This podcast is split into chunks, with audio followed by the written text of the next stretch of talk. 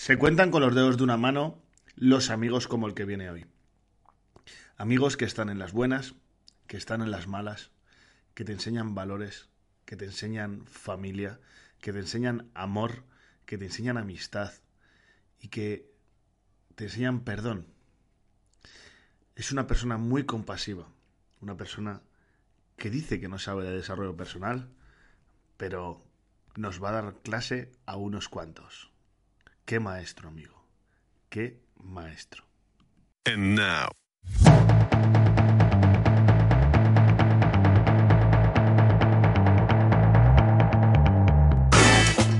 Crecimiento personal. Sin vergüenzas. Con Raúl Martín Moreno.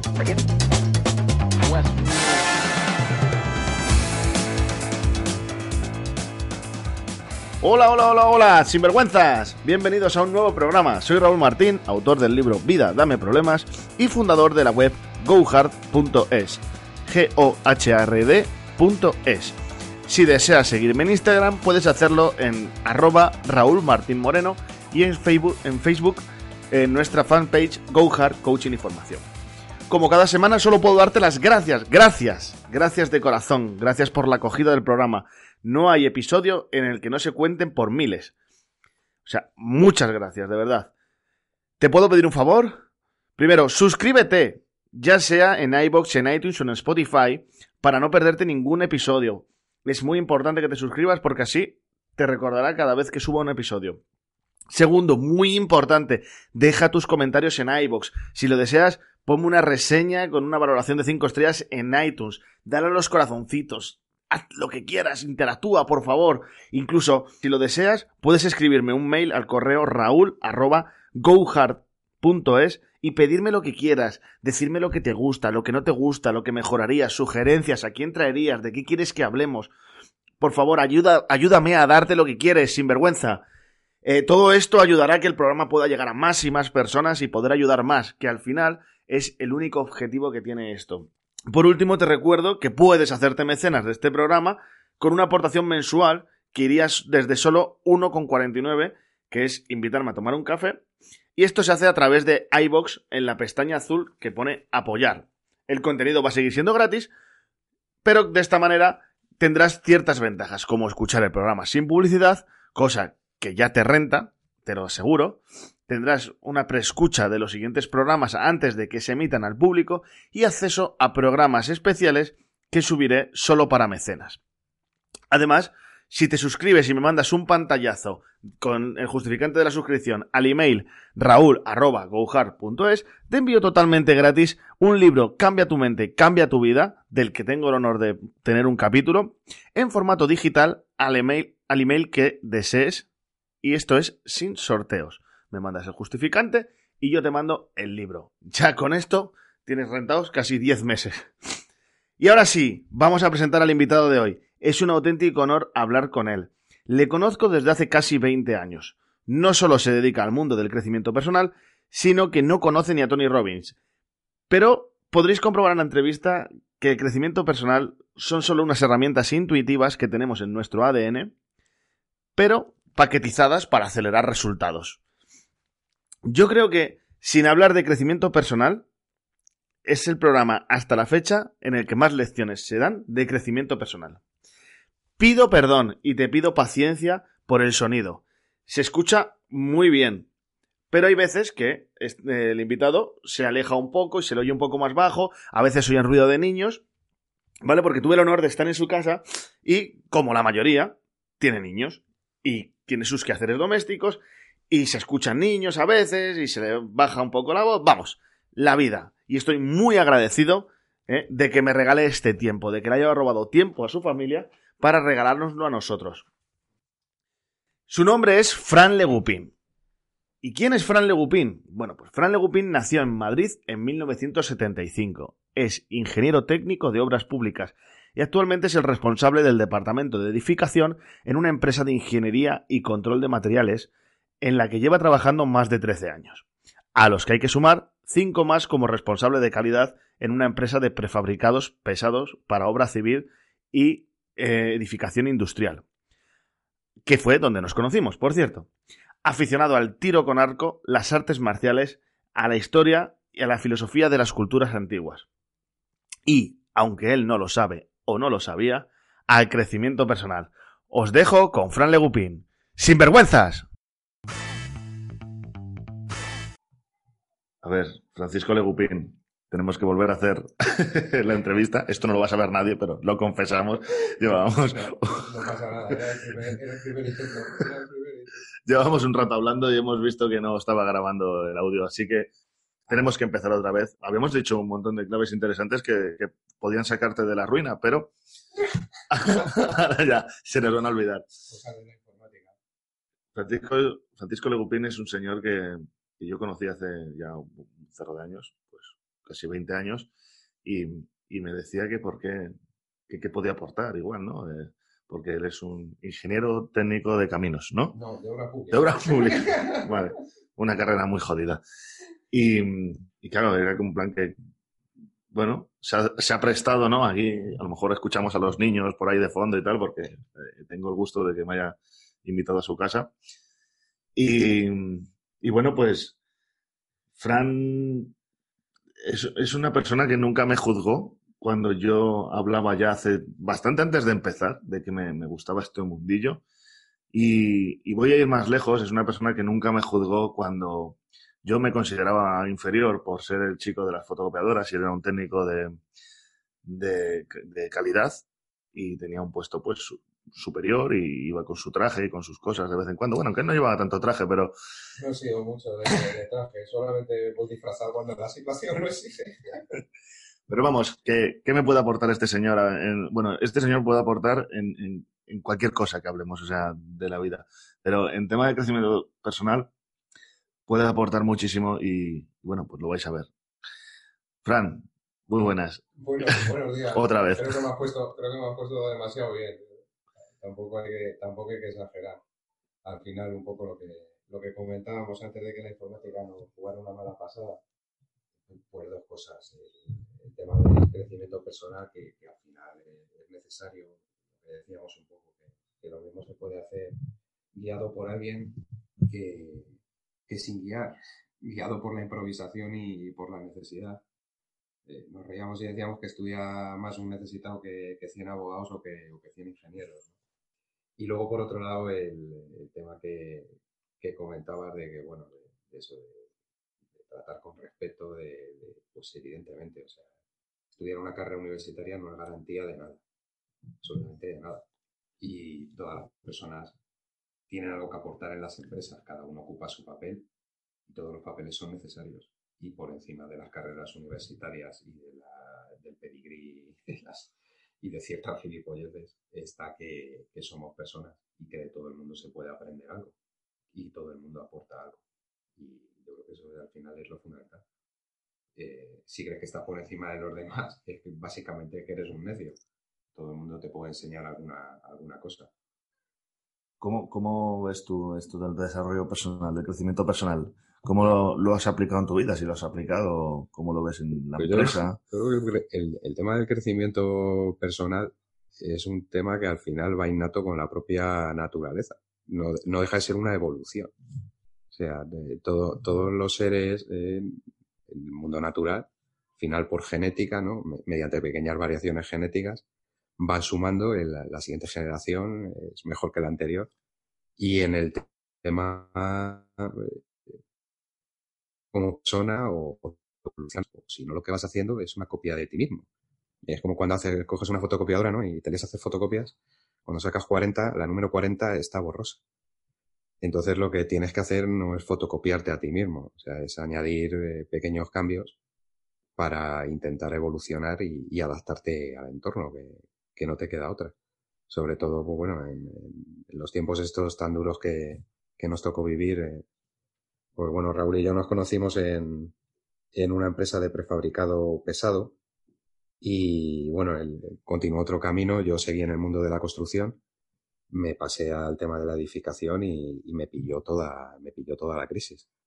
Y bueno, pues afortunadamente porque el componente suerte en la vida eh, es fundamental y, vamos, eh, supongo que sobreviví en la empresa, no, no me fui a la calle algunas cosas bien haría, un 20% de hacer las cosas bien, un 80% de, de suerte también.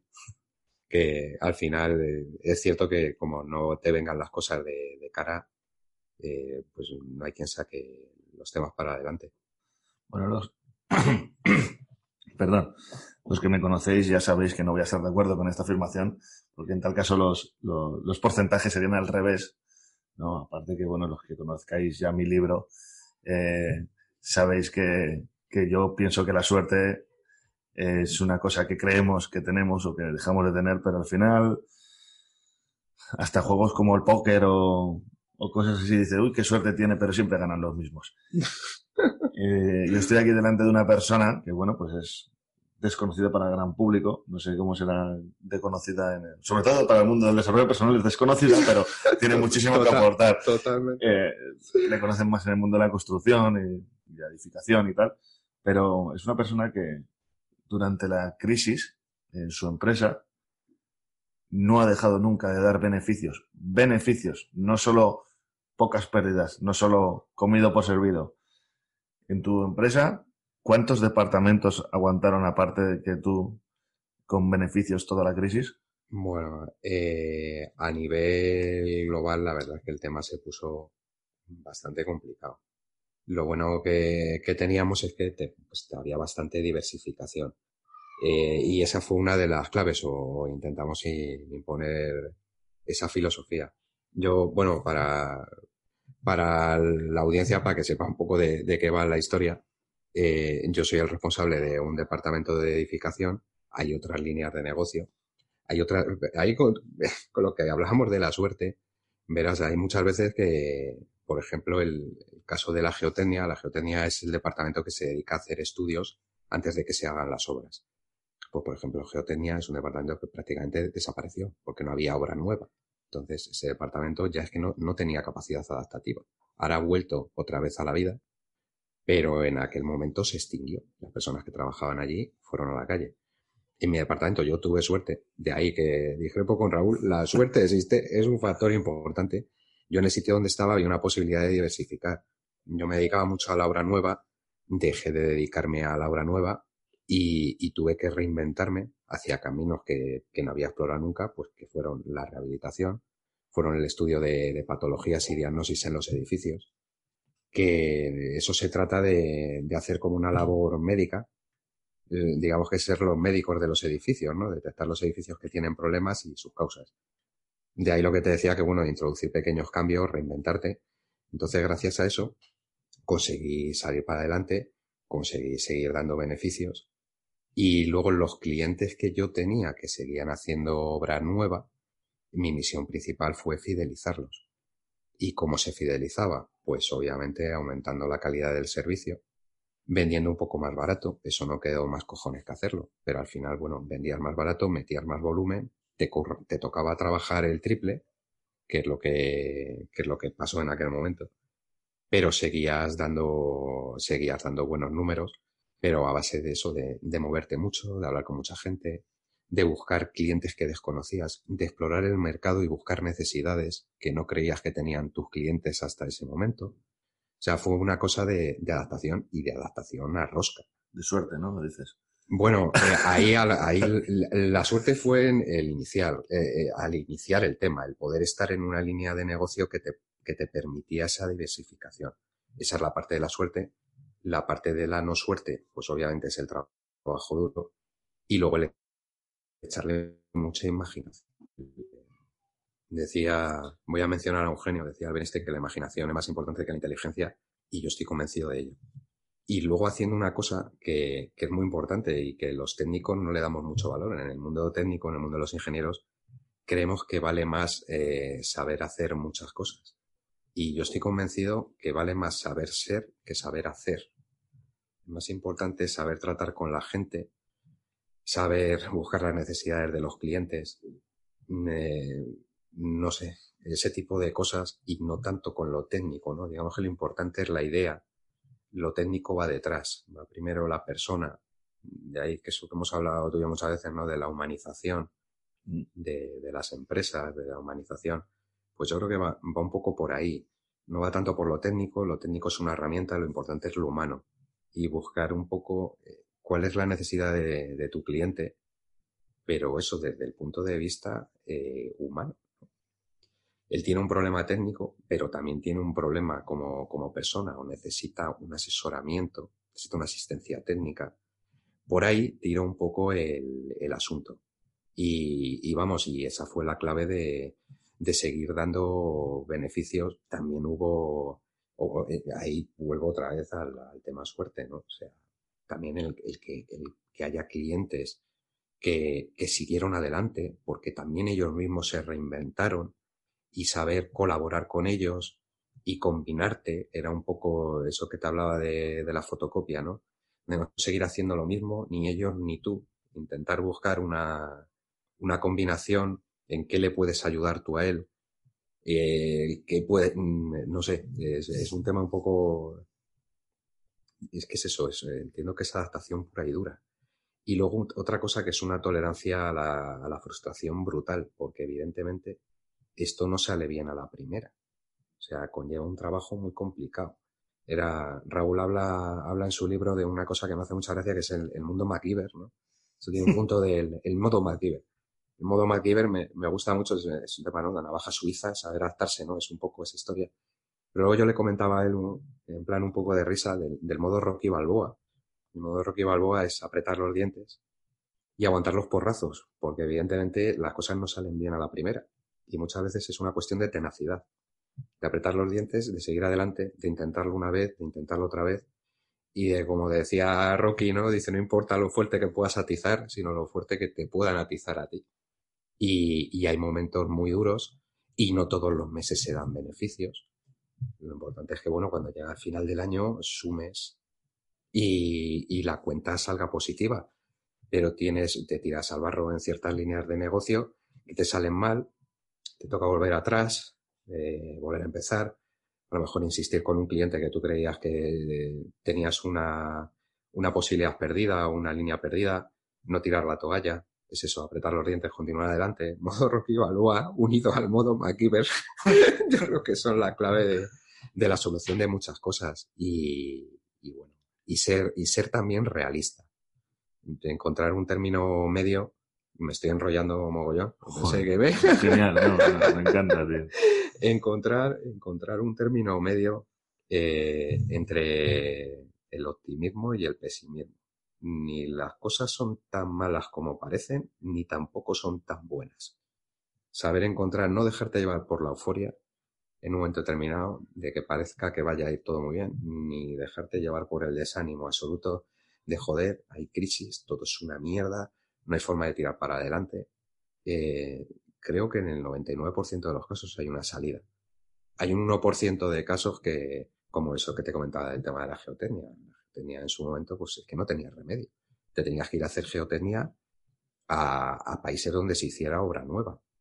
De hecho, mi empresa, eh, mi empresa no, la, empresa en la que trabajo, porque no es mía. bueno, nada, nada, no, no. Este, vamos, tendría que tener muchísimo dinero, que, no es el caso. Yo soy un humilde empleado por cuenta ajena. Eh, la empresa en la que trabajo, pues buscó esas líneas de negocio que ya no se podían llevar a cabo en España, pues expandirlas hacia otros países, pues eso, en Sudamérica, en ciertos sitios donde todavía se seguía haciendo obra nueva. Pero la clave de la supervivencia eh, nuestra o del departamento que gestiono durante la crisis, pues, pues fue esa, el, diversificar y el, y el no rendirse y el no tirar la toalla muchos días eh, y de mucho desánimo. Pero bueno, al final pues salió, bien, aquí continúo. Ahora parece que estamos metidos otra vez en, en otro boom, en otra euforia con la edificación, no de la forma en la que en la que fue en su momento, que aquello era una exageración y, y todos sabíamos, todo el mundo que estaba en el negocio, o sea, a mí nadie me puede, nadie que estuviera en el negocio me puede decir que no se podía ver, ver venir la crisis. Evidentemente, si tú estás construyendo una burrada y no tienes demanda suficiente o, o, se están subiendo los precios de forma, o sea, todos, todos sabíamos que en algún momento iba a estallar. Lo que pasa que, claro, nadie quería, aquello era la gallina del huevo de oro. Eh, y bueno, exactamente. Luego había una serie de factores externos que ahí no vamos a entrar, vamos a hablar de crecimiento personal. Eh, había una serie de factores externos al, al, sector que era todo un auténtico despropósito. Ahora parece que en esta nueva, en esta nueva cresta de la ola que se está viviendo, hay muchos de esos factores que afortunadamente no existen y el crecimiento es más contenido y más racional.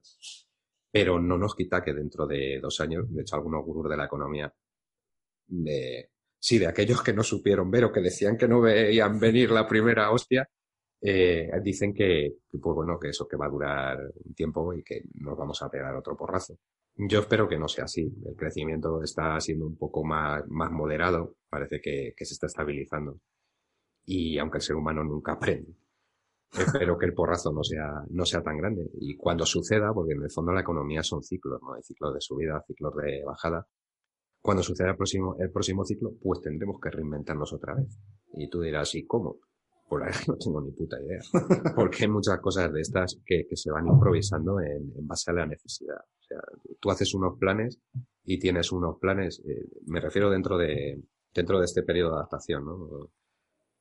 Haces unos planes y luego te das cuenta que ningún plan aguanta el contacto con el enemigo, ¿no? el plan se te viene abajo en cuanto toma contacto con la realidad. Y entonces pues te vas, te vas adaptando sobre la, te vas adaptando sobre la marcha y vas tirando para adelante, pues bueno, eso como, como, vas pudiendo y confiando en eso, en que las cosas pues eh, no tienen por qué ir bien, pero no tienen por qué ir mal. Yo creo que no hay, no hay que ser derrotista no hay que ser derrotista. Y me estoy enrollando como una, no, como una, pe, como una persiana. Me tienes hipnotizado. Eh, me tienes hipnotizado, tío. Eh, no sé, mira, le estoy viendo un papel para, para, apuntar las cosas que le querría decir, que ahora no me voy a acordar, pero para solucionar este error en la siguiente, en la siguiente, en el siguiente bloque, en el siguiente ciclo. eh, este señor decía que, que no sabía que iba a poder apostar aquí. el cabrón. y, y, yo, pero bueno, pero, no, mi intuición, mi intuición no era buena. Yo no, yo no creo que esté diciendo nada. nada bueno, estás hablando, estás hablando, a ver, ¿para qué lo estás hablando? Desde un punto de vista de la empresa, desde un punto de vista de no hay más cojones, pero al final de lo que estás hablando es de crecimiento personal puro. Los que nos escuchan son inteligentes, algunos no, pero bueno, esos también nos escuchan y los queremos igual. pero son, son inteligentes y saben que, o sea, no, no, te compran lo de la suerte, eso estoy, estoy convencido porque has, has, dicho primero lo del 80% de suerte y luego has dado mmm, 300 motivos de que, de que ha sido a base de la reinvención, del trabajo duro, de aguantar, de... de luego. Claro. Que no, es que sin, sin, trabajo duro no hay nada. O sea, aquel, aquel cree que... De todas formas, también te, te digo otra cosa, por lo de que hay que ser realista. Puedes trabajar como un cabronazo y no llegar a ningún sitio. O sea, el trabajo duro no es garantía de nada. No, no, por supuesto. Pero, desde luego, si no trabajas duro, te garantizo que no vas a conseguir De la condición, como dicen estos, sine qua non, ¿no? O, o, no, sé, suficiente, no, era suficiente pero no necesario, o algo así, o necesario pero no suficiente. Había un rollo de... Un rollo Picasso, de... Picasso decía, ¿no? Que, que me llegue la aspiración, y, pero cuando pero llegue que me pille, me currando, currando. Que me pille currando, exactamente. Entonces estaba currando, estar, currando, currando. Eso hay que estar convencido de ello no. y que no hay y que no hay camino fácil absolutamente para nada. O sea, la vida es compleja en general y todo, toda cosa que se quiera sacar para adelante requiere dedicación y, y, requiere esfuerzo. Pero fíjate lo importante que es el contexto, ¿vale? Y luego quiero que no se me olvide hablar de humanización en la empresa. ¿Vale? Porque Yo, a mí eso es una cosa que comentas a menudo y, y, me, y, a mí también me parece pero, pero fíjate la importancia del contexto, que tú ahora estás hablando esto, y no sé, supongo que la gente estará embobada como estoy yo ahora mismo escuchándote. Tampoco hay que exagerar. No, coño. Creo que confías en mí mismo, tío. es... que soy un tío normal. Sí, sí. Lo más normal del mundo. Coño, pero... Lo más humilde del mundo, tío. Que seas normal y humilde, es que, es que si, fuera, no fueras normal y humilde no tendrías estos resultados y de ahí va la humanización. Tú me, tú me conoces y además me conoces de, de dónde vengo. Mm. Yo no soy hijo de, de ningún ministro ni, ni vengo claro. de... Pero al final, el contexto... De, una persona también humilde, criado en una familia humilde, en un barrio humilde en el que sigo viviendo y estoy muy contento de seguir aquí. Porque en la vida te das cuenta también que hay muchas cosas que sobran. Mira, si yo todo esto lo cuento todo esto que estás diciendo tú, porque hasta, por ejemplo, lo de, lo de ver las cosas más graves que otras y tal, eh, eso lo dice Tony Robbins, ¿vale? Que claro, la gente que está familiarizada con el desarrollo personal, tú no sabes quién es, ¿no? Perdóname, no sé quién es Tony Robbins. Vale. No sé si tu audiencia me, ¿Ves? me Traigo dirá- gente que no sabe quién es Tony Robbins. No, es que me dirá este tío no tiene ni puta idea. Está bien, bueno, no pues- sé, no sé. Pues Tony Robbins es, me consideran como el gurú del desarrollo personal, uno, uno muy grande, además grande físicamente. Y él, esta persona siempre dice que, que no, es- no hay que ver las cosas ni peor ni mejor de lo que son, sino Ajá. simplemente como son. Esto lo dices en Bueno, un contexto, Supongo que lo he aprendido yo mismo a base de darme porrazos. tío, Claro. Pero voy a, voy a la importancia del contexto porque tú estás hablando de, de edificación, estás hablando de temas de obras, de temas de edad, y, y no se te cae en, en, en el error de llamarte vendehumos o de decir que estás vendiendo filosofía barata o cosas de Mr. Sí, Wonderful. no, es que si tú vendes humo, el humo no te lo compra nadie. O sea, yo, yo te estoy contando un- en base a una experiencia personal y en base a lo que a lo que está viendo el día a día. Pero que al final donde voy es que el mensaje es el mismo, con un distinto contexto. Sí, de- de- claro, es, es una forma de aprenderlo. Vamos, tú, tú puedes aprender a conducir un coche. Hay que ir a la autoescuela, ¿eh? No me malinterpretéis. Tú puedes ir a aprender a conducir un coche, tú vas a la autoescuela, tienes una formación, no sé qué, vas con un profesor, no sé cuál. O puedes aprender a conducir un coche montándote en el coche y probando, equivocándote, conduciendo, date porrazos contra las esquinas. Es un ejemplo, ¿eh? Que nadie me malinterprete. Coger el Pues, coche. yo me, ha- yo me yo a mí, desgraciadamente, obligado, me ha tocado eso. Sin- no sé cómo decir esto, sin comerlo ni beberlo, o sea, sin, eh, sin tener formación previa, sin tener, ocurrió una, cata- una catombe económica, me vi montar en el coche y sin carne de conducir. Y dije, hostias, ¿y cómo tiramos para adelante? Y ha, y ha costado, pues eso, darse muchos porrazos contra las esquinas y aprendiendo a base de, yo creo que de la forma más dura a base de, dolor. Porque si tienes alguien que te echa una mano, si tienes a alguien que te pueda guiar, como este señor Tim Robbins, ¿no? O Tony, Tony. Tony Robbins, o, o tú mismo, o Raúl Martín Moreno, que está metido en estas historias, que, que puede ser un guía, ¿no? Para mucha gente. Yo, desgraciadamente, tuve que aprender, pues eso, a base de, de porrazos y, y porque no quedaron más narices. Y luego, pues obviamente, con, con la presión de, de también de tener personal al cargo en la empresa, de tener un poco presión por arriba y por abajo. Eh, Los cargos estos medios que habitualmente ocupamos los, los ingenieros técnicos son jodidos porque, pues eso, tienes una responsabilidad sobre unas personas eh, por debajo que, cuyo puesto de trabajo peligra también en base a las gestiones que tú hagas. Y tienes las presiones por arriba de, la alta dirección que, que quiere, que obviamente quiere resultados. O sea, no, no es un puesto fácil. Y pues eso, te tienes que buscar la vida. Sin tener una guía tampoco escrita y en un contexto que no había sucedido nunca. Entonces, pues esa es un poco la historia. Que, y también te garantizo una cosa que has dicho lo de el tema de vender humo.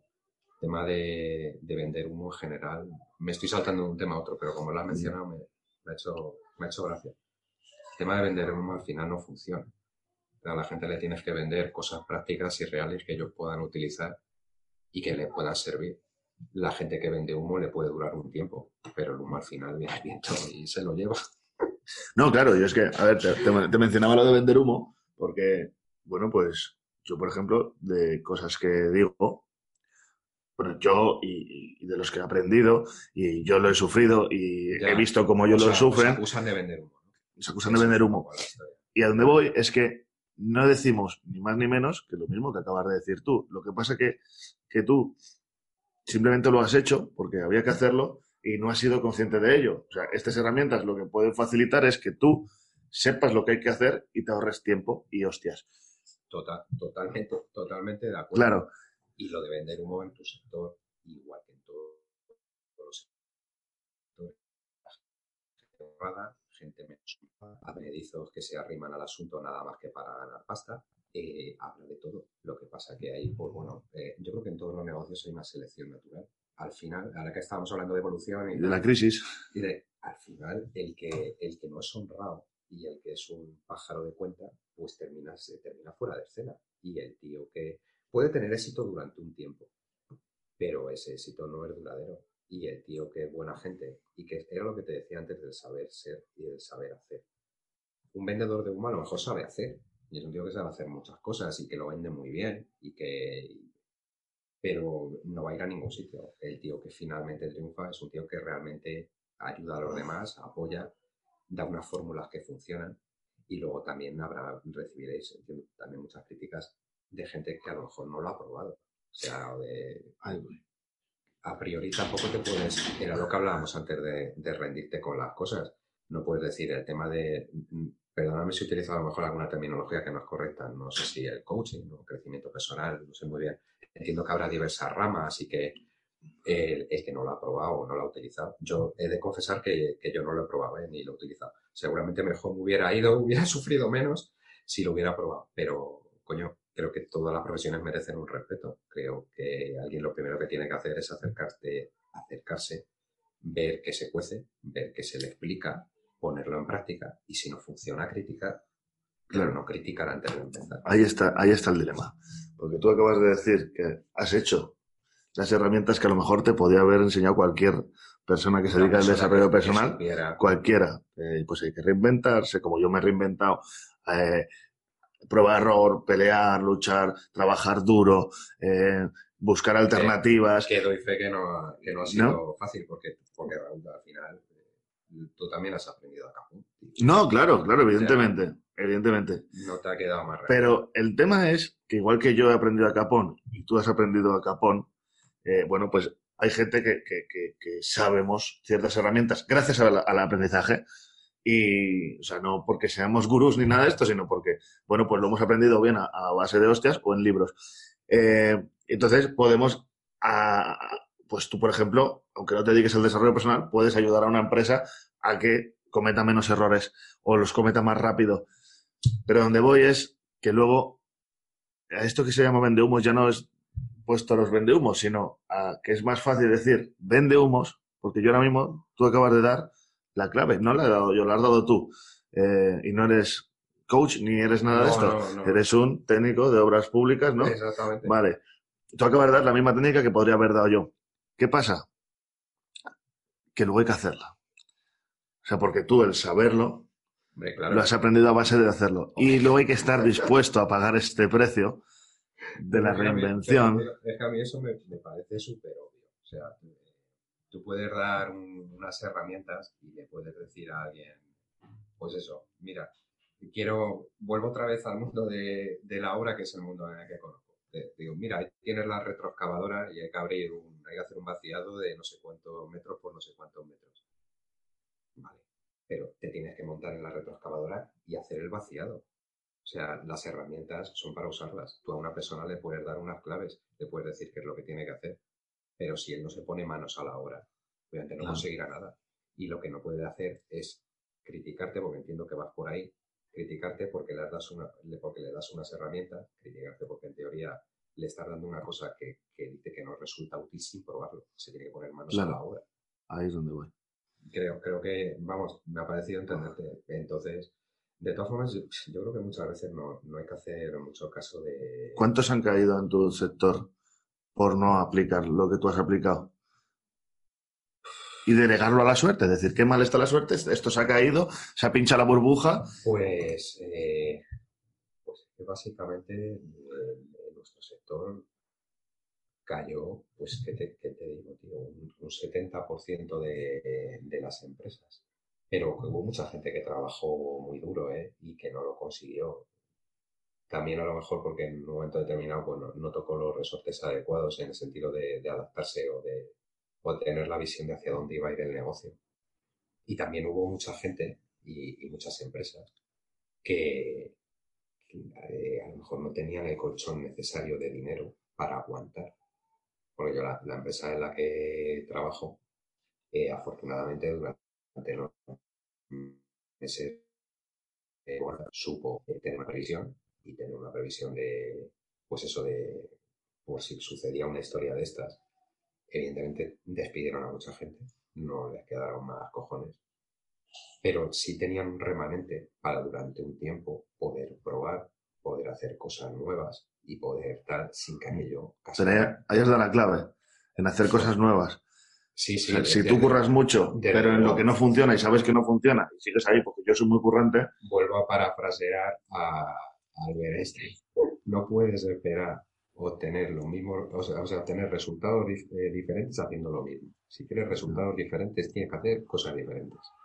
Pero para hacer cosas diferentes, eh, obviamente se necesita eso, tener un remanente económico, tener un, un colchón, ser previsor, guardar cuando la cosa va bien para cuando va mal y prever un poco esos ciclos. Entonces hubo muchas empresas que a lo mejor lo estaban haciendo bien, intentaban diversificar, pero les, les pilló, o sea, les pilló el tren. Eh, le- todas las empresas son pagos todos los meses, son historias todos los meses, y entonces eh, financiación en aquel entonces no había, y llega un momento que cascaron. Cascaron y a lo mejor están haciendo bien las cosas, ¿sí? pero no tenían, por eso es un tema, es un tema complejo. O sea, muchas veces hacer bien o trabajar muy duro o ir incluso en la dirección correcta no es garantía de, de nada, porque son tantos los factores que influyen. Y yo creo que muchas empresas del sector se fueron a la mierda, pero no porque eh, a lo mejor hubo mucha gente que sí que es cierto que no se supo adaptar que tiró la toalla, prefirió cerrar la tienda y dijo ya mejorarán las cosas. O sea, esto mundo a la calle a tomar por culo, cuando llegue el momento vuelvo a reabrir. me Pero- cojo un ERE y me cojo historia. Sí, exactamente, todas las siglas habidas así por haber. Eh, Yo las sufrí en su momento, ERES, ERTES, eh, bueno, ERE no porque no me despidieron, eh, lo, lo viví alrededor, ERTES sí tuve, de, reducción de, de jornada, pero que hubo mucha gente que dijo, mira, paso. Y hubo otra gente que quiso tirar para adelante y, seguía un buen camino, pero no tenía financiación y al no tener colchón, los bancos cerraron el grifo y al no tener colchón, pues se fueron a la mierda también. O sea, es, es, es complejo. El, el este de la explosión de aquel momento no, no es fácil de analizar, se juntaron muchos factores. Pero sí te digo que, que desde luego si, no, si te quedas quieto y, y no cambias, y no diversificas, y no haces nada, tienes toda la garantía de, de pegarte el porrazo. Eso está clarísimo. Estamos con una persona que ha, su- ha superado la crisis. Eh, bueno, al final todos la hemos superado, ¿no? Vamos a decir que hemos sobrevivido, que hemos pero empatado. el que ha sobrevivido a la crisis en el mundo de la construcción. Hemos, hemos empatado, pero, un empate, buen resultado. Jugamos fuera de casa. Un empate, que no soy muy futbolero. los goles van doble. Raúl sabe que, que yo no soy muy futbolero, que, que los deportes que me gustan no van por el fútbol, pero, pero sí que es verdad que eso se me ha ocurrido ahora, me ha hecho gracia. Digo, empatamos, empatamos y un empate buen, buen resultado. Vamos, vamos a abrir el último melón, que es el melón del que hemos estado haciendo spoiler todo el rato, es eh, el de la humanización. Totalmente. ¿Vale? Pero es que además me no vas, a, me vas a dejar que te, que te.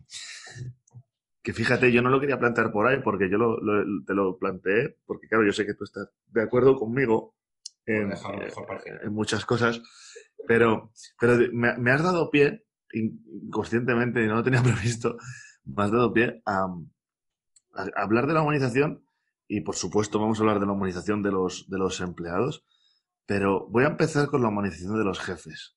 Porque tú antes has puesto una cosa, y mira que yo ahora eh, estaba, bueno, no estoy en rencor porque no estoy en rencor, pero sí vengo un poco tocado de, de- de- de un tema con, con un superior, por así decirlo, dentro de la empresa. Y, y tú acabas de dar la clave, ¿no? Porque has dicho, claro, tenemos muchas veces tendencia a decir que este es un hijo de puta, que si me explota, que si me trata mal, que, que se piensa que soy un- la última mierda, etcétera. Tú acabas de decir ahora mismo, pues mira, yo solo he sufrido y lo he sufrido de un cargo medio. Y tú acabas de decir ahora mismo que tienes la presión de, que, son- de que son puestos tu trabajo depende de que esas familias coman. Y aparte, que tú tienes una presión de arriba de gente que te pide números.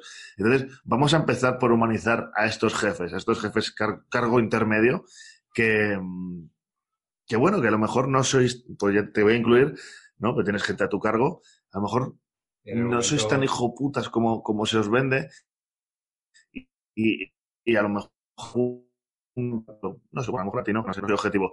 Eh, a lo mejor algún empleado tuyo ha dicho algo de ti malo alguna vez y, y parece que, que- que la gente, que los superiores se están forrando, entenderme lo de superiores, se están forrando a costa de tu sudor y a costa de tu trabajo. Eh, bueno, pues aquí tenemos a un... hijo puta de esos que decimos. a un, cargo medio, ¿no? Había un cachondeo por ahí que decía, dice el teorema del cargo medio, muy pelota con los de arriba, muy cabrón con los de abajo. Eso decía el, el- el tema del el teorema del cargo medio que decía. ¿no? Bueno, a- al final es, lo que te digo, ¿no? son puestos, son puestos muy, muy complicados. Y, y lo que no hay que olvidar es que todos somos personas al final. La gente, todo el mundo ocupa su lugar en el escalafón. Mi puesto no es mejor, que yo creo que esa es una de, de las claves, ¿no?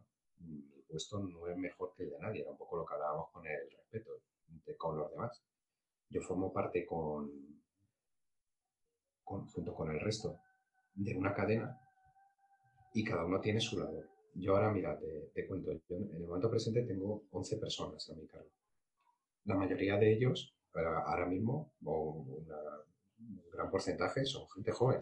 Gente joven que acaba de llegar, que se está formando o que llevan ya un añito o dos añitos. Entonces, eh, al final, lo que hablamos del asunto de la humanización parte de una premisa. Y sobre todo cuando se trata de gente joven, la gente joven es eh, más sensible a, a ciertas cosas y es fantástica también porque viene sin muchas premisas y mucha basura en la cabeza. También la gente mayor vale muchísimo. ¿eh? Tenemos una, cultura empresarial malísima. Creemos que un señor con 50 años ya no vale una empresa y eso es, eso es una gilipollez. Un tío con 50 años tiene lo mejor de, la vida. Está muy bien físicamente, mentalmente y tiene una gran experiencia.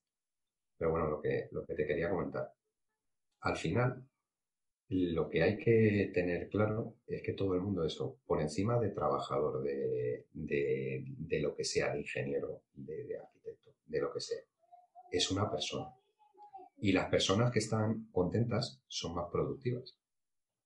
En la medida de lo posible, hay que intentar que la gente trabaje contenta y que esté a gusto. Y hay que intentar un poco esa, esta cultura que tenemos tan piramidal, ¿no? De, la alta dirección, los cargos medios, el, el técnico de base. Intentar que la estructura sea un poco más plana y que la gente pues, pueda eh, expresar un poco qué es lo que opina, colaborar y que no haya tanta distinción o que haya- no haya una estructura tan vertical. Lo que pasa, eh, creo que tenemos una, una cultura empresarial en España. Hablo de España porque no conozco otros países del mundo, ni sé cómo funciona. Sé que, bueno, por ahí, ¿no? Esta gente americana, Google, no sé qué, tal, que hacen estas cosas frikis. que a mí que me perdonen. Yo esto de, de que tenga su futbolín allí en la oficina, no sé qué tal. No sé, yo creo que tampoco hay que exagerar. Encontrar un término medio. Obviamente, una empresa no es una ONG. Una empresa está para ganar dinero pero tiene que pensar también en el bienestar de la gente, de la gente que trabaja allí, que la gente si está contenta, pues eh, producirá más y, estará mejor mentalmente también para aportar ideas y para aportar. No tiene mucho sentido que yo tenga técnicos y gente preparada a mi cargo y yo no aproveche ese talento.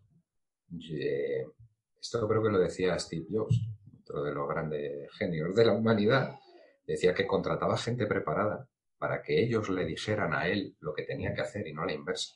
Estoy un poco de acuerdo con eso. O sea, la gente, incluso a la que está ahora mismo en formación, esta gente joven, hay que enseñarle un poco la puerta, pero la puerta la tienen que atravesar ellos. Y una vez que atraviesan la puerta, ellos aportan muchísimo con sus conocimientos y me aportan muchísimo a mí. O sea, tú les enseñas pero ellos a ti, tú aprendes, aprendes mientras les enseñas, eh, ¿no? Es, es, un poco ese rollo, ¿no? Y eso se consigue quitándonos un poco los paradigmas estos de la cabeza, de eso de, del cargo medio, cabrón, ¿no? O de, pues, da igual, el cargo medio, o del director general, es, es, un hijo puta, que no sé qué tal. Al final, eh, estamos todos aquí para que la empresa funcione, para generar unos beneficios, para tirar para adelante, pero hay que tener claro que lo que hay detrás, o sea, a mí la palabra, por ejemplo, esto es recurso humano, que mal me suena, macho. Antes quitamos la palabra departamento de personal, que sonaba mal, y pusimos recurso humano. Es una cosa un poco. Al final, creo que todos somos personas, que hay que encontrar un término medio que cumplir los objetivos de la empresa, pero sin que eso se convierta en un salvajismo. Porque al final, eh, tenemos que tratarnos todos juntos, tenemos que evolucionar todos juntos para hacer que la empresa evolucione. No se trata de cortarle las alas a nadie, creo, creo yo. Eh, pero tampoco se trata de que la peña haga lo que le salga de la polla. Y perdóname la expresión. Porque los seres humanos, y eso lo sabe todo el mundo que trabaja con personal al cargo, tampoco se trata que esto sea Alicia en el País de las Maravillas. Hay que tener una autoridad. Y un mínimo de autoridad hace falta. Y en algún momento, pues tienes que recordar que eres el jefe sin, sin vacilar. A mí nunca me ha gustado, tú me conoces, ni vacilar de galones ni nada. Pero hay que reconocer que de vez en cuando a la gente hay que recordarle quién es el jefe y de vez en cuando hay que dar órdenes directas porque, entre otras cosas, es tu responsabilidad también. Tú estás en un puesto que está para eso. O sea, tampoco se trata que esto se convierta aquí en una comuna hippie, que me perdone si hay algún hippie escuchando, no, Puede ser. No, tengo nada contra los pero lo que quiero decir es que se trata de tener una, estructura, pero que tampoco se, convierte, se convierta en una anarquía en el peor sentido de la palabra, que cada uno haga lo que le salga de los juegos, no sé qué, o sea, tiene que haber un mínimo de organización, tiene que haber un, mínimo de disciplina. Sí, un gris. Pero un respeto a la gente que trabaja contigo. Entonces, muchas gracias cuando dices eso de los, los empleados, tal, no sé cuál, porque eso denota como lo que tenemos en la cabeza, ¿no? Eso, que, trabajamos por cuenta ajena, eh, parece que nos creemos eso, el, empleado, no tal, como si la gente valiera menos que otro. Al final todo el mundo ocupa su lugar en la empresa. Eh, la gente que está en la base tiene que tener un respeto a los que están por encima, obedecer las órdenes que, que se le dan, aportar creatividad, aportar lo que ellos están. Pero el que está arriba tiene que tener el criterio para tratar bien al que está en la otra parte y escucharle. Y, pues eso, y que aquello sea un, no sé cómo definirlo. Que, te, que estas palabras modernas que son ahora, no, simbiosis, ¿no? Estos rollos. ¿Me entiendes lo que te no, decir? Seguro que te encuentras una palabra más adecuada. La palabra, la palabra Trabajo es, en equipo. La palabra es humanización. Sí, a lo mejor, pues fíjate, a lo mejor está... Mira, yo, yo acabo de salir de, de, de la empresa a la que trabajaba y, y, uno de los mayores motivos era eso, que esto que tú estás diciendo que parece tan obvio. Es que yo creo que, eh, yo creo que es obvio. No me dejaban crecer, no dejaban aportar, porque eh, tú eres un inferior y entonces, y mira que yo era autónomo, ¿no? Es pero eso es un grandísimo, bueno, eso es un grandísimo. Error. Pero es una cosa que tú sabes que se ha llevado muchos años, ¿no? Entonces, es verdad sigue, que a lo mejor de aquí al futbolín. Claro, por eso. Hay, afortunadamente está cambiando y ya hay muchas, muchas empresas, las, las, las que mejor van, casualmente, eh, el CEO ya no tiene su despacho con secretaria y tal, Ah, sino eso- que está a mismo nivel. Sin, sin ánimo de dar, sin ánimo de dar lecciones a nadie, vamos, yo lo que te decía al yo soy un tío normal con, con un montón de defectos. Eh, en la- yo he tenido oportunidad de tener un despacho, sobre todo porque estábamos en, eh, en unas oficinas bastante grandes, en un polígono, bueno, tú lo conoces, una nave industrial, cuando pegó el explotido esto gordo, eh, hubo mucha gente que se fue a la calle, desgraciadamente y, y hubo muchos despachos que se quedaron, que se quedaron libres. Yo, te- yo tenía oportunidad de estar sentado en un despacho y yo no jamás he estado en un despacho. Yo estoy sentado en una roseta con el resto de la gente de mi equipo en el centro de mi equipo. Porque el tema de los despachos me asusta un poco. El tema de que haya una puerta allí que se pueda cerrar, que no sé qué tal. Si estuviera en un despacho, tuviera que estarlo, estaría con la puerta abierta desde luego. Y prefiero no estar en un despacho. Pero es que creo que si fuera el director general de la empresa, eh, seguiría sentado en una roseta en el centro de la gente. Porque yo creo que tú en el momento que te metes en un despacho, te estás aislando en cierto, mundo, en cierto modo del, del mundo. ¿no? Y yo quiero tener a mi gente cerca eh, para hablar con ellos, para que ellos hablen conmigo y para que haya una cercanía.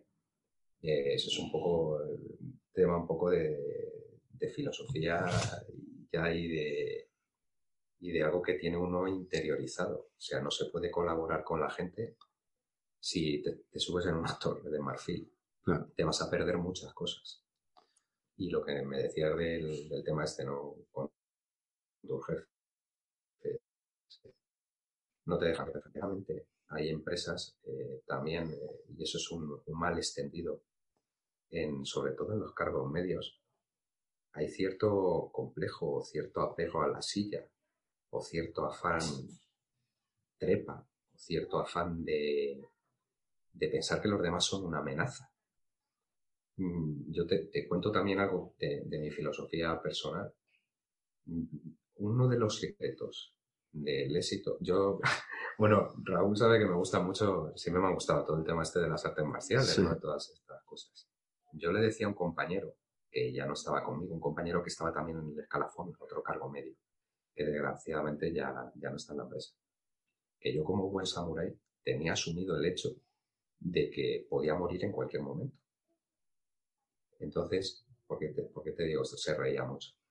Eh, hay que quitarse ciertas fantasmas de la cabeza y ciertos apegos. Yo sé que hoy estoy en este cargo, mañana puedo estar en otro, puedo estar en la calle. Hay que quitarse ciertas historias chungas de la cabeza. O muerto. O muerto. La vida es así. Yo puedo salir y me puedo pegar un porrazo con el coche, día no lo quiera. Paso bastantes horas en el coche, esas también mm. viendo, una hora, otra viendo clientes, viendo y me puedo pegar un porrazo y, morirme. Muchas de esas posiciones que tiene la gente de ver a los, a los demás como enemigos, ya sean a los que tienen un cargo igual que ellos o que en el escalafón están por debajo de... Eso hay que quitárselo de la cabeza. Gente que tiene mucho miedo. Miedo a, a eso, a que alguien venga y le quite su puesto. No sé, una serie de gilipolleces. Creo que eso hay que superar. Y eso creo que es importante para, para el tema de, de la humanización el colaborar con el trabajar con la gente y no contra la gente. Que eso es algo que está profundamente arraigado en España también. No sabemos trabajar en equipo, Es, es complicadísimo trabajar en equipo. Una serie de, de, ideas chulas y de pensamos que los demás son una amenaza. Y seguramente tu jefe. Pero para los dos lados. O sea, tanto de arriba para abajo como de abajo para, arriba. Totalmente. O sea, totalmente. Yo ya te he dicho que gracias a que estoy en el medio, veo defectos y virtudes de los de arriba, defectos y virtudes de los que están en medio como estoy yo, y defectos y virtudes de los de abajo O sea, todo el mundo tiene unos vicios y unas cosas, y eso va a costar superarlo, ¿eh? no es tarea de, un día. Me hace gracia en, mi empresa, porque eh, yo lo que hago, la forma en la que trato a la gente, mm, hace gracia y resulta como innovadora, Parece que soy la La frase que dicen es Fran a su manera. Lo dicen con cariño, ¿eh? pero los superiores que tengo yo. Dice, Fran, a su manera. Y mi manera eh, llama la atención porque genera un poco esa estructura más plana en una empresa que es muy conservadora, porque lo cierto es que es muy conservadora. No tengo nada que objetar. ¿eh? Yo, cuando los tiempos de la crisis y se pasó muy mal, hicieron ERES, hicieron ERTES, hicieron, desgraciadamente, lo que tenían que hacer para conservar la empresa y que no se fuera aquello a la mierda. A mí me pagaron mi sueldo puntualmente y siempre fueron formales. O sea, no estoy criticando nada. Pero si digo que a nivel de empresa, en esta y en, general en España, hay unas estructuras excesivamente piramidales, cuando uno intenta o, no lo consigue, yo en mi caso creo que puedo decir que lo he conseguido, tener una estructura más plana, llama la atención. Sí. Pero como los resultados son buenos, y al final, joder, los jefes miran los números. O eres un moderno, o, eso, o a tu manera. Es un moderno, a tu manera, ¿no? Dice, a su manera, a su manera. Y, me hace gracia, ¿no? Pero bueno, yo creo que la manera, y lo que te digo, la manera esta tiene cosas buenas y también tiene cosas malas. También tiene gente que se te sube las barbas. Porque como ven la, como ven la cercanía y, ven eso, y hay gente que hay que llamarle la atención, tío. O sea, las cosas como son que yo soy muy realista. Eh, yo a mí estas cosas de la humanización, todo esto, me, gusta, ¿eh? me parece buenísima idea. Me parece que es algo que hay que tener. Pero no hay que perder de vista que muchas veces... Eh, a ver, esto, el respeto es como...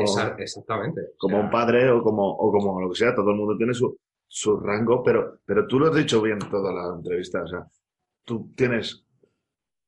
Te tienen que tener un respeto, pero y yo a ellos. tú eres igual, o sea, no eres más que nadie. No. Lo has dicho. Y igual que muchas veces es como, no, es que este cabrón me jode con mis hijos y tal. Y aquí estamos, que, bueno, no sé si escuchará o no, pero estamos en casa y esta persona que es eh, un cargo medio también tiene también hacer lo que hacen por encima y los que están por debajo, que es intentar ser feliz y tener una vida To- feliz. obvia- obviamente, tío, porque ponemos al principio de la entrevista, ya parece que cerramos el ciclo. Al final Sí, somos vamos. personas. O sea, al final somos personas y, y todos queremos, obviamente, ser felices. Aunque yo creo que ahora mismo hay una corriente un, un poco extraña, ¿no? En que parece que hay que ser feliz por obligación. Eh, Hay, un rollo ahora un poco raro con, con eso. Eh, ser feliz por obligación en el sentido de que como si no te ves en- como si no te vieras envuelto en un torbellino de estos emocional fantástico y maravilloso.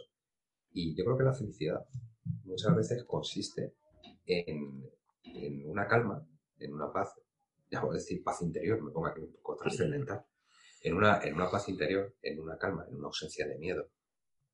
¿Sabes? Para mí la, la ausencia de miedo es, es un objetivo, macho. Yo, cuando la crisis, yo me hinché a pasar miedo, tío. Pasé muchísimo miedo. Miedo porque, pues eso, tenía mis hijos, tenía una hipoteca, tenía miedo a quedarte en la calle, miedo a que las cosas no fueran bien, miedo, miedo, miedo. y para mí un objetivo fue irme quitando esos miedos de la cabeza.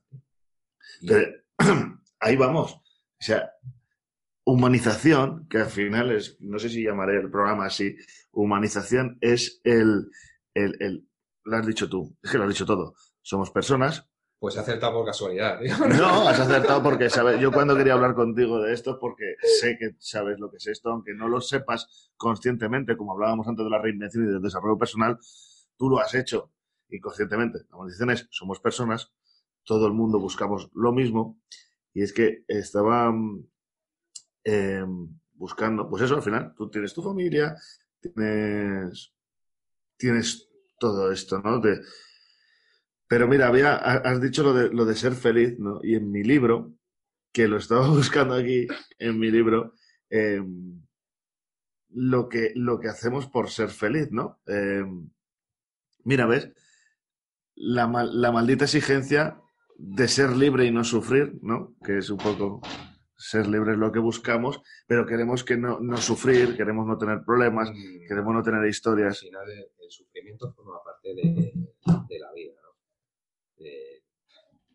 la, la libertad yo creo que es una cualidad innata del hombre. Decía William Wallace, ¿no? Eh, Nos podrán quitar la vida, pero no la libertad. que decía Meliso. Pero parece que no puedes tener un problema. O sea, que parece No, que, no, que no. si eres una persona feliz, eh, No, es que yo... te pasa algo. Pero, tío, es que yo creo que tener problemas es independiente de ser feliz. O sea, todo el mundo tiene problemas. Lo que hay que aprender es a gestionar esos problemas.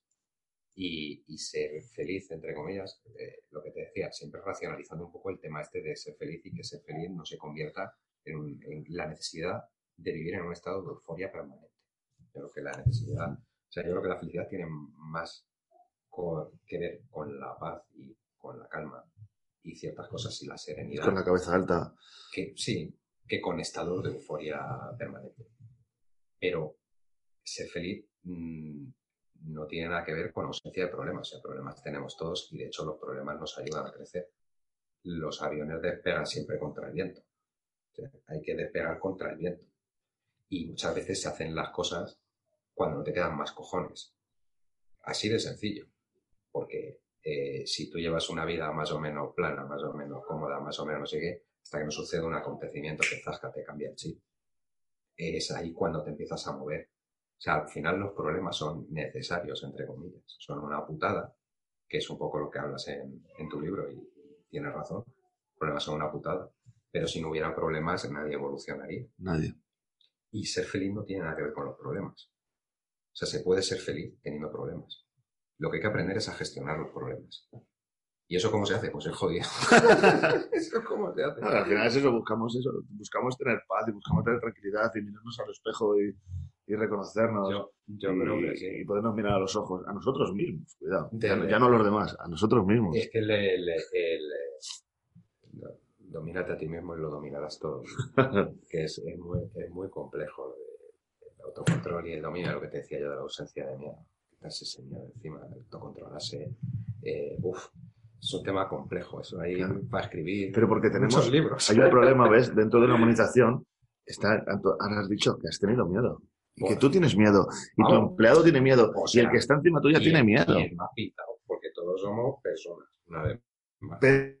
Pero pensamos que nos debilitamos, si decimos que miedo. O si, o si dejamos Pero, ver. tío, es que es lo mismo que te miedo. antes de eso, de los, de los infiernos internos que nos montamos, de eso, de la silla, ¿no? De no sé qué, de tal. Hay que soltar un poco eh, Mm. todas esas cosas. El problema es que todo esto se dice fácil, es complicado de poner en Sí, práctica. bueno, hay edu- una educación también que Exacto. lo promueve. Exactamente. Bueno, eso también, eso es un tema, es un tema ya para, para hablar más despacio, sí, pero, pero sí que es cierto que entiendo que, que la cultura que existe en general está fomentada por, porque busca, ¿no? Pues eso, que se genere cierta tensión dentro de la gente que le impida moverse, ¿no? Que le impida Sacar los pies del tiesto. sacar los pies del tiesto, exactamente. No soy, tú me conoces, ya sé que no soy ningún revolucionario, soy una persona más bien de orden. Bueno, tienes barba y eso, ¿no? Pero, que ahora está bien visto, pero cuando te la dejaste no estaba bien visto, No, ¿no? no.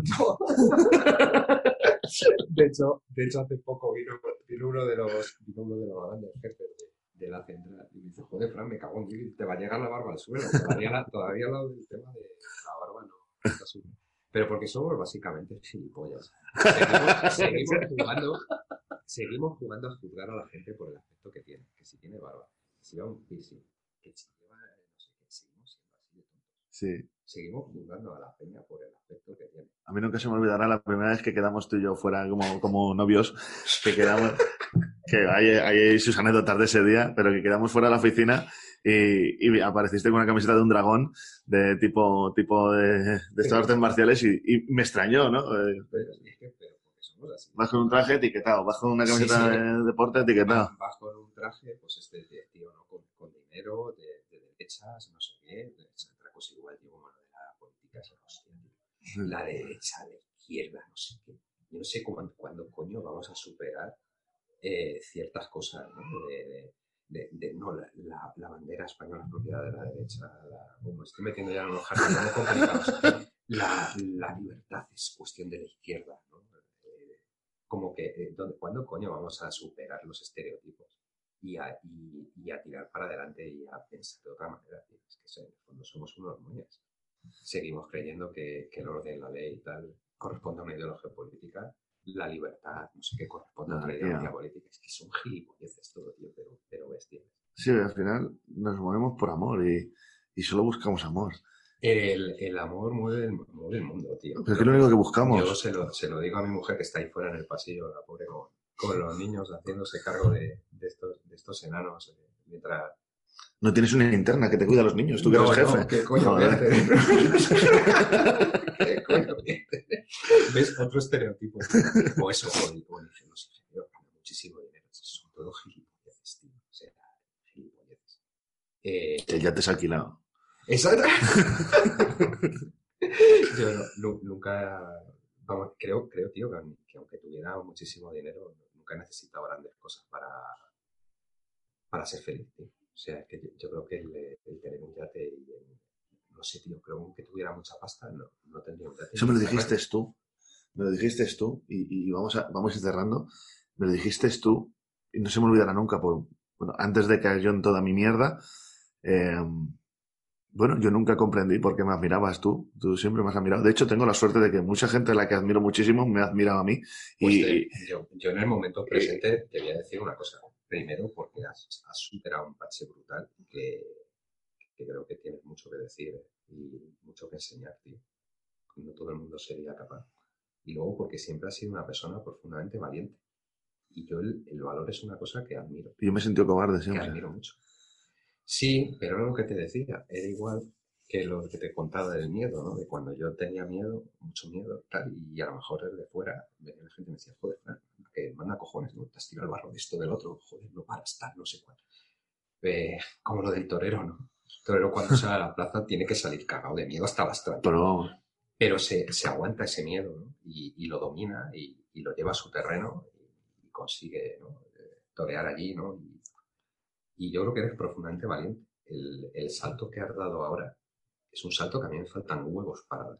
Así de claro, te lo voy a decir. O sea, yo sigo trabajando por cuenta ajena, probablemente porque me faltan pelotas para, para ponerme por cuenta propia. Y, y tú has pegado, has pegado ese salto. Bueno, pero eso no- esto no era para que me echaras flores. No, Que yo me pongo, me pongo, me, me avergüenza no, estas te cosas. estoy- te estoy diciendo la- pero ¿no? No, pero me refiero a que no se me olvidará nunca, tío, que, que, que, joder, yo a ti siempre te he tenido en el top of mind, que se llama ahora, y, y una vez me dijiste, me acuerdo que era en el ascensor de mi casa, tío, me dijiste, si las mejores de las cos- cosas de la vida son gratis. Totalmente. Esto antes de yo entrar en toda la mierda y en todo, Las tío. mejores cosas de la vida son gratis. Era lo que decías antes de que el amor mueve el mundo. Por, por supuesto que sí. Y es que esto, aunque parezca una gilipollez, de, de- parezca de flower power o no sé qué, tal, es absolutamente cierto. Yo a mi mujer se lo he dicho muchas veces y, y está de acuerdo y estamos de acuerdo y es verdad. O sea, el amor mueve el mundo. Lo que pasa es que los cabrones del odio hacen mucho más ruido Ya te digo. y se les ve más. Y, y joden, en general, en todos los aspectos. Pero la, la gente maja, que yo creo que es mayoría, y, y lo que hace que sigamos aquí, que sigamos para adelante, es el, es el amor. Yo eso lo tengo clarísimo. Vamos, pero, pero de largo. Y que las mejores cosas de la vida son gratis, por supuestísimo. La salud. El poder estar con tu gente. El poder estar con tus amigos, con, con, con las personas que amas. De respirar. El respirar. el, eh, el salir de... No sé, hay, hay cosas maravillosas. Evidentemente, no nos vamos a poner en plan, yo siempre me gusta dar el punto realista a las cosas. Tienes que tener un mínimo de dinero. O sea, obviamente. Pero que no hacen falta cantidades ingentes de dinero para ser feliz. Yo me lo he pasado muy bien en muchos sitios, gastando muy poco. O sea, con planes sencillos. Lo que pasa es que eso también entra dentro de las expectativas que tengas tú. Yo no necesito tener un yate para ser feliz, pero desgraciadamente hay gente que lo necesita. macho. Creo, desgraciadamente para mí, desde mi punto de vista. Sí, bueno, por estatus y por tal. Por rollos, una vez más, la movida de la cabeza. Los rollos raros. tío. Bueno, pues vamos a ir cerrando. Eh, yo siempre, bueno, siempre, no sé cuándo lo he dicho, pero bueno, hoy lo voy a hacer.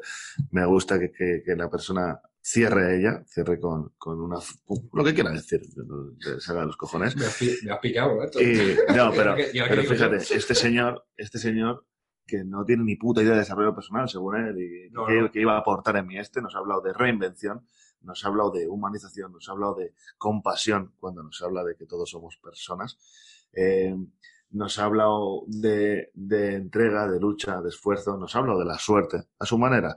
Cada uno luego que interprete lo que quiera, pero todo, todos sabemos de lo que ha hablado. Nos ha hablado de la suerte, ahora nos ha hablado del amor, nos ha hablado del desapego.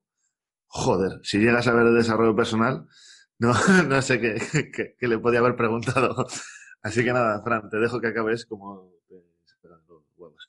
Pues, pues nada, básicamente no sé quién va a escuchar esto, mandarles un saludo, simplemente, a los que, a las personas que, que vayan a escucharlo. Y, y bueno, y que si tenemos la suerte de que algo de lo que haya podido decir, que ya te digo que todo ha sido en base a la experiencia y aprendido dándome golpes contra la, la pared. Yo fui a la universidad, eh, voy a la, fui a la escuela de ingenieros, pero la mayor escuela que he tenido ha sido la de la vida. Así que todas estas cosas, el 99% de lo que, por ciento de lo que he contado, que, que son cosas pertenecientes a la escuela de la vida, si alguien del, que lo escucha y le puede servir de ayuda, pues, pues fenomenal, vamos, eh, encantado. El objetivo de la entrevista está más que cumplido. vamos. Así que nada, pues un saludo a todos. Y Fran, ha sido un auténtico placer y lo, joder, lo mismo te digo, Raúl, como has siempre. superado, has hablado también de expectativas y has, has superado las mías. Y mira que me han dicho, padre, tienes expectativas por la vida. Pero traía, traía muchas y han sido muy superadas. Muchas gracias, Fran. Un honor, tío. Gracias a ti, tío. Gracias.